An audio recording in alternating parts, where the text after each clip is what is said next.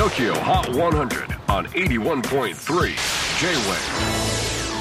クリス・ベプラーです。J-WAVE ポッドキャスティング TOKYO HOT 100、えー、ここでは今週チャートにしている曲の中からおすすめの一曲をチェックしていきます。今日ピックアップするのは40位に初登場 Rosie Frater Taylor Better Days UK ジャズシーンからの注目株。ロンドンからジャズギタリストボーカリスト。ロージー・フレイター・テイラー現在22歳。お父さんはドラマーお母さんはシンガーという血筋もあり16歳でギターをメインに本格的な音楽活動をスタートしました。さらに世界有数の名門音楽学校王立音楽アカデミーで腕を磨くと2018年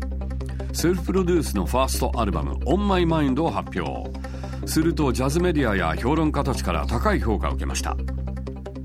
その称賛もまるでジョニー・ミッチェルとパッド・メセニーが出会ったよなんていうふうに言われているんです。あのジャールス・ピーターソンも An artist I've fallen in love with musically speaking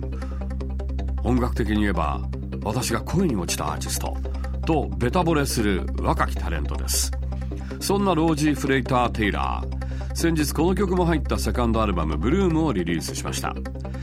近年のジャズシーンといえば世界的に若い世代が台頭しジャンルをクロスしながらジャズをアップデートさせています彼女もまた次世代のジャズアイコンとして注目どころです